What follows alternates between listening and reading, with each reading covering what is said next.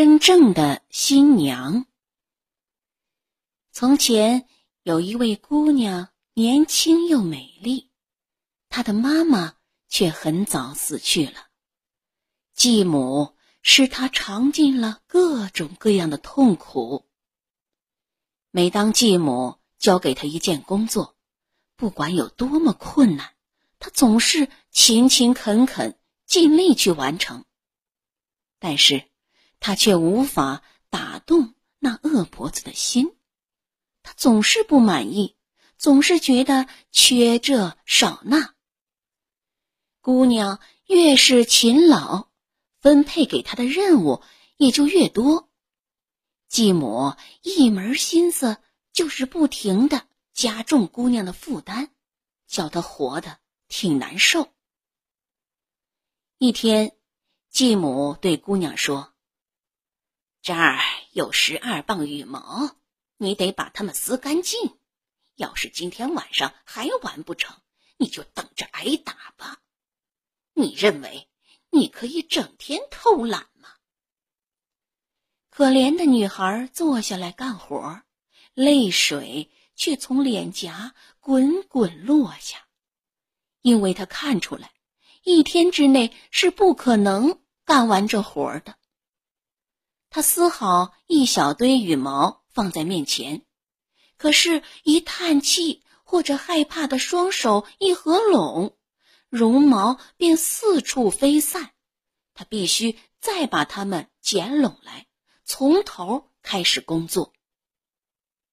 这当儿，他把胳膊肘支在桌上，两手托着腮，大声说：“上帝的大地上，就没有一个人可怜我吗？”话音刚落，他便听见一个温柔的声音说。别难过，我的孩子，我来帮你。姑娘抬头一看，一位老婆婆站在她身边。老婆婆慈祥的拉起姑娘的手，说道：“尽管告诉我你的苦衷吧。”因为他说的那么真诚，姑娘。便对他讲自己悲惨的生活，讲负担如何一个接一个加在他肩上，叫他永远有干不完的活。如果我今晚不理完这些羽毛，继母就要打我。他是这样威胁我的，我知道，他说到做到。说着，泪水又流出来了。好心的老婆婆却说：“别担心，我的孩子，你去休息吧，我帮你把活干完。”姑娘躺到床上，很快就睡着了。老婆婆坐到桌边的羽毛面前，呼，羽毛自动飞离了羽巾。老婆婆瘦削的双手几乎没碰它们，十二磅羽毛很快就理完了。姑娘醒来时，雪白的羽绒已高高的堆积在眼前，整个屋子还打扫得干干净净，老婆婆却不见了。姑娘向上帝表示感谢，静静的。坐着直到晚上。这时，继母走了进来，看见干完的活儿，非常惊讶。你看见了，德鲁雷，他说道：“人只要勤快，有什么做不到的呢？你就不能再做点什么吗？可你却坐在这里无所事事。”他出门时自言自语。啊，这妮子除了吃饭还有点能耐，得让她干更重的活儿。第二天早晨，他把姑娘叫去说：“这儿有个勺子，用它给我把园子旁边的大水池舀干。要是到晚上你还干不完，那你明白会有什么结果？”姑娘接过勺子一看。上面有许多孔。即使勺子不是这样，用它也永远舀不干一大池水呀。他立即去干活，跪在水边舀啊舀啊，泪珠掉进了池塘里。谁知，好心的老婆婆又出现了。他了解姑娘苦恼的原因后说：“别担心，我的孩子。”去树丛中躺着睡一会儿吧，我来帮你干。剩下老婆婆一人，她只摸了一下大池塘，池水就像蒸汽一样升上天空，随着白云飞去，水池便渐渐的空了。太阳下山前，姑娘醒来，她走回池塘边一看，只见。还有些鱼儿在泥浆中挣扎呢。他去到继母那儿，告诉他活儿已经干完了。你早就应该干完，继母说道。他脸都气白了，他又想出了新的毒计。第三天早晨，他对姑娘说：“你必须在那平原上给我造一座美丽的宫殿，晚上。”必须完成。姑娘大吃一惊，说道：“啊，我怎么完得成这样一项大工程呢？”我不许谁顶嘴！继母吼道：“你既然能用一只漏勺把池水舀干，那你也能造一座宫殿。今天我就要住进去。如果缺了什么，哪怕只是厨房或地窖中最不起眼的东西，那你明白会有什么下场？他赶走了姑娘。姑娘来到谷地里，那儿重重叠叠堆满了岩石，她使尽全身力气也搬不动，即使最小的一块。她坐下哭了，盼望着好心肠的老婆婆到来。老婆婆没让她等多久就来了，安慰她说：“你只管躺到那边的阴凉地儿睡觉去，我来替你造这座宫殿。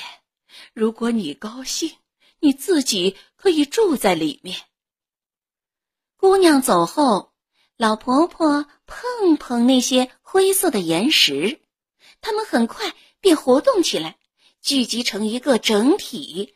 高高耸立着，仿佛是巨人造的墙壁。不一会儿，宫殿建起来了，好像有许多看不见的手在工作，在一块一块的垒石头。只听大地轰鸣，巨大的柱子自动插入云霄，整整齐齐的排列成行。屋顶上的瓦。也盖得有条不紊。中午，一面很大的风信旗已经在塔尖上转动，就像一个衣裙飘飘欲飞的金色少女。到晚上，宫殿内部也装修好了。老婆婆是怎样干的，我不知道，可房间的四壁确实罩着丝绸。和天鹅绒，室内确实摆设着彩绣的旗子，一张张大理石桌旁配置的是装饰华美的扶手椅，水晶枝形吊灯从天花板上垂下来，映照在光洁的大理石地板上，一只只绿色的鹦鹉蹲在金鸟笼里。还有奇禽异鸟唱着动听的歌，到处都是那么富丽堂皇，仿佛将有一位国王搬进来住似的。太阳快落坡的时候，姑娘醒了，觉得眼前闪耀着千百盏明灯，她快步走过去，穿过宽敞的大门，进入宫殿。台阶上铺着红毡毯，金色的栏杆旁开满了鲜花。他看见房间里是那么富丽堂皇，一下子惊呆了。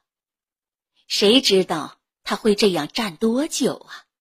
如果不是想到了继母的话，唉，他对自己说：“要是他终于满意了，从此不再折磨我，那该多好。”姑娘走去报告继母：“宫殿建成了，我要马上搬进去。”继母说着，从位子上站了起来。她跨进宫殿，不得不用手遮住眼睛，光线是那样的刺眼。你瞧，他对姑娘说：“这对你多么容易！我该给你布置更艰苦的任务才是。”他走遍了所有的房间，搜寻着每一个角落，看是否还缺少什么或有什么不足，但他什么也没找出来。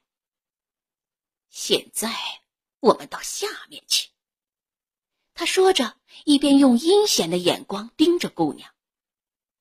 厨房和地窖也必须检查。如果你忘了什么，你就逃不掉惩罚。然而，炉火正旺，锅里煮着食物，火钳和铲子都放在灶旁，靠墙摆着亮锃锃的。黄铜餐具，什么都不缺，甚至连煤箱和水桶也不少。地窖的门在哪儿？继母叫道：“如果里面没有摆满酒桶，那就有你好瞧的。”他自己动手把升降门推上去，走下楼梯。哪知他走了不到两步。沉重的门没有卡牢，已经自动坠落下来。姑娘听见一声大叫，急忙把门抬起来，想去救他，但她一摔下楼梯，女孩发现她躺在地上，已经断了气。这下，华丽的宫殿属于姑娘一个人了。开头。她一点不知道怎样适应这幸福的生活，漂亮的衣服一直挂在柜子里，香笼中藏满了金银和珍宝。她没有什么愿望不能实现。很快，她美貌和富有的名声传遍了全世界，每天都有求婚者到来，可是没有谁能打动她的心。终于来了一位知道如何使他倾心的王子，他和他相爱了。宫中花园里有一棵绿油油的菩提树。一天，他俩亲密的坐在树下。这时，王子对他说：“我想回家去，征求我父母对我俩婚事的同意。我请求你在这棵菩提树下等我。”过不了几个小时，我就会回来。姑娘在他左边面颊上吻了吻，说道：“永远忠实于我，别让其他人吻你这边面颊。我将在这儿的菩提树下等着，只等到你回来。”姑娘一直坐在树下，一直等到了太阳都落山了，王子还是没有再回来。他坐在那儿，从早到晚等了他整整三天，结果还是徒劳。当王子第四天还未回来，姑娘便说：“哦，他一定遇到了不幸，我要找他去，在找到他之前绝不回来。”姑娘收拾起三件最美丽的衣裙，第一件绣的是。闪闪发光的星星，第二件绣的是银色的月亮，第三件绣的是金色的太阳。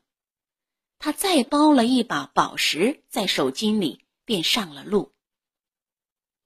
他到处打听他的未婚夫，但没有人见过他，没有人知道他。他到处漂泊，走遍了整个世界，还是没找到自己的爱人。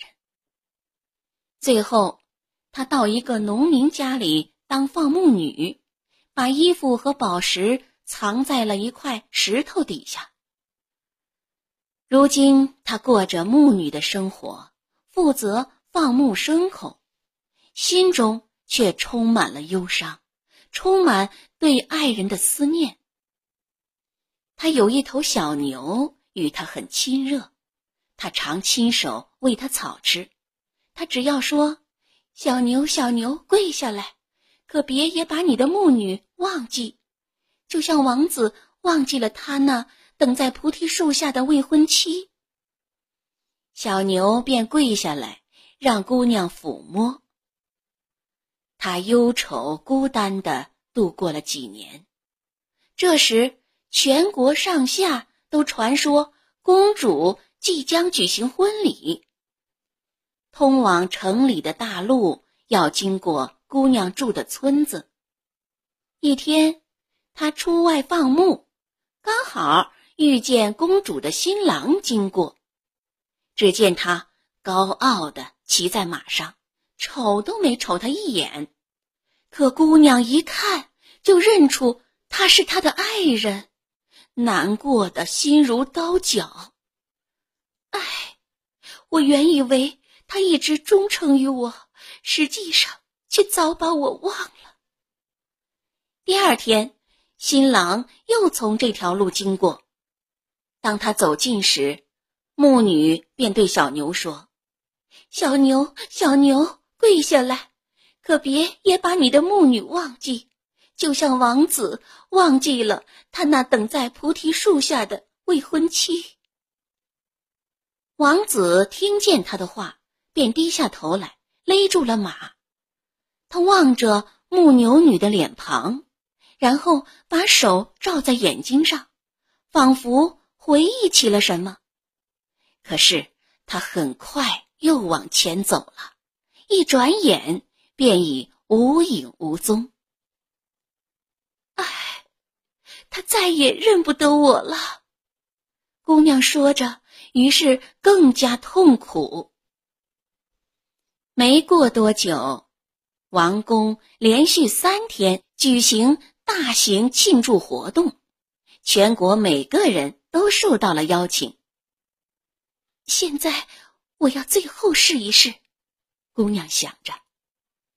晚上，她走到。藏宝物的石头旁边，取出绣有金色太阳的衣裙穿上，再用宝石打扮了自己一番，然后解开包在头巾里的秀发，让长长的发卷从肩上披洒下来。他就这样朝城里走去，黑暗中没有被人留意，可他一走进。灯火辉煌的大厅，所有的人都被他镇住了，自动让出一条路来。他是谁，却没有人知道。王子朝他走来，但是也没认出他。他邀请他跳舞，对她的美貌大为倾倒，再想不起另一位新娘。舞会散了。他消失在了人群中，急匆匆的在天亮之前赶回了村子，又穿上他那牧女的衣服。第二天晚上，他拿出绣有银色月亮的衣服穿起来，插一只半月形的宝石首饰在发间。他一出现在舞会上，所有的眼睛都转向了他，王子也急忙朝他走来。对他充满了爱慕之情，只和他一个人跳舞，不屑看别的姑娘一眼。离开之前，他不得不向王子保证，他最后一个晚上还来参加舞会。他第三次出现时，穿着绣满星星的衣裙，每走一步都熠熠闪光。手链和裙带上的宝石也是心形的。王子已经等他很久，迫不及待的挤到了他面前。请告诉我你是谁？我觉得我认识你已经很久了。你不知道，当你离开我时，我是怎么做的吗？他说着，挨近他，吻了吻他的左边的面颊。就在这一瞬间，王子恍然大悟，认出了自己真正的新娘。走吧，他对新娘说：“我不能再待在这儿了。”说着，牵起了她的手，带她到了外面的马车旁，仿佛是风在拉车，马飞快地跑向那奇异的宫殿。